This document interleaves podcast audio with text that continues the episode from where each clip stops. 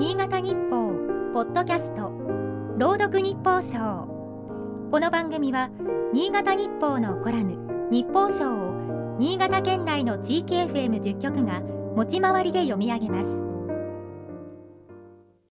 12月26日。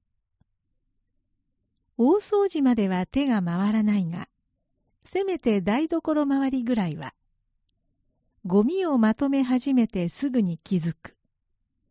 食料品の包装ラップに野菜や果物の保護ケース、飲料のペットボトル。日々の暮らしの中でプラスチックゴミの減量が一向に進まない。捨てる際はいつも少し気が引ける。丈夫で軽く水や油に濡れても染みないから使いやすい。業界団体によれば、日本で本格的にプラスチックが生産され始めたのは、1950年代。歴史は浅いが、鉄や紙など1000年以上前から使われてきた素材と比べても、存在感は大きい。振り返れば、暮らしの中で多くのものがプラスチック製に変わったのは70年代頃だったろうか。それ以前は、豆腐は豆腐屋さんが自転車で売りに来て、ボールに直接入れてくれた。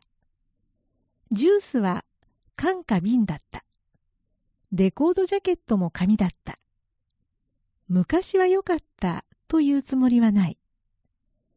当時とは比べ物にならないくらい、暮らしは便利になった。しかし、プラスチックによる海洋汚染は深刻だ。原料は石油だから燃やせば温暖化ガスが出る。プラゴミの削減に向けて環境省は来年4月、スプーンや歯ブラシなどの使い捨て製品12品目を多量に提供する企業に削減対策を義務付ける。昨年のレジ袋有料化に続き、小さな一歩かもしれないが、取り組みは続けねばなるまい。我が一年を振り返れば、ウイルス化が続いて外食が減り、その分、テイクアウトが増えた。その際は、大きなプラ容器がつきものだった。暮らし方も見直さないと。新年の誓いにしようか。今日の日報賞は、FM ピッからの船崎幸子が朗読しました。